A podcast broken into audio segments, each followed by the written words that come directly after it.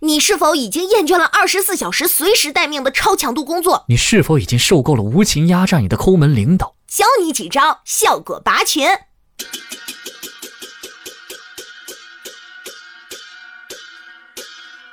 领导微信找你，你就回有事儿，既简单又有效率。领导安排你干活，你就回一句就这，表示工作完全可以胜任。领导说你两句，你就回你在教我做事儿。通过幽默的表达，避免自己处于尴尬的境地。同事问你问题，你就回不会吧，不会吧？现在还有人不知道这个吗？气氛瞬间活跃了。只要照做，三百六十行，行行能带业。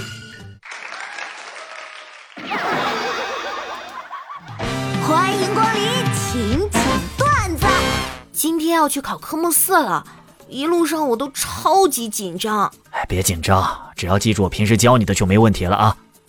哦，对了，如果有台风来袭，感觉车身横向偏移时，该怎么操作？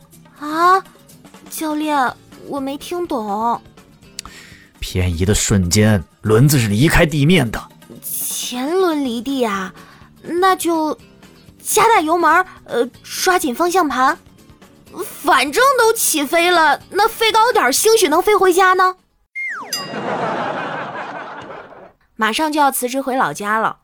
但是我这上海的医保卡里还有钱没用完呢，咱也不能浪费，不是？于是就想给老爸刷点保健品什么的。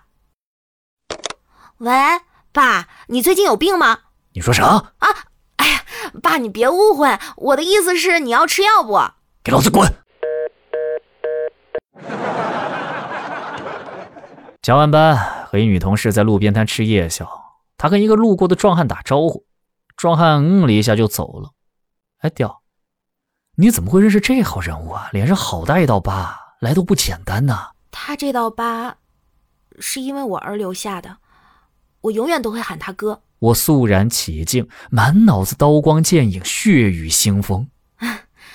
他是我驾校教练，我学车的时候撞树了。哎，晚上跟老妈坐一起看电视，把你手机给我玩一下。给你解锁，解了。嘿。小王八羔子，你果然是单身啊！居然连隐私都没有。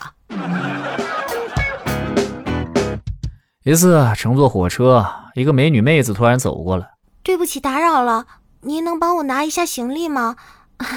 我个子不够高，够不着，谢谢您了。我当时听了非常高兴，就激动的站了起来，说：“哎，不用谢，很乐意帮忙。”她这时低头看了我一眼，呃，不用了，还是我自己来吧。顿时心都凉透了。昨晚撮合了我两个朋友在一起，今天一大早就被微信吵醒了。哎，调调调调，你看我俩聊天记录，他说喜欢摇滚乐，要不要约他看演出啊？还是先约吃饭比较好啊？你教教我怎么回呀？姐妹姐妹，看他昨天约我吃饭哎，哎，我该怎么回他呀？得，俩人都来问我怎么跟对方聊天，不是，合着我是自己跟自己谈恋爱呢？呵呵呵呵呵呵